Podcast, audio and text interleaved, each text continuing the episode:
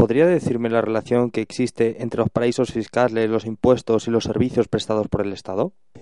En Europa, por ejemplo, los países cobran muchos impuestos para poder financiar los servicios sociales que ofrecen a sus ciudadanos. En los paraísos fiscales, por el contrario, se recaudan pocos o ningún impuesto. En países como Francia y Gran Bretaña hace frío e incluso puede nevar, así que los estados ayudan a sus ciudadanos a hacer frente a la situación. En un paraíso fiscal, haga frío o nieve, los ciudadanos tienen que arreglárselas por sí mismos.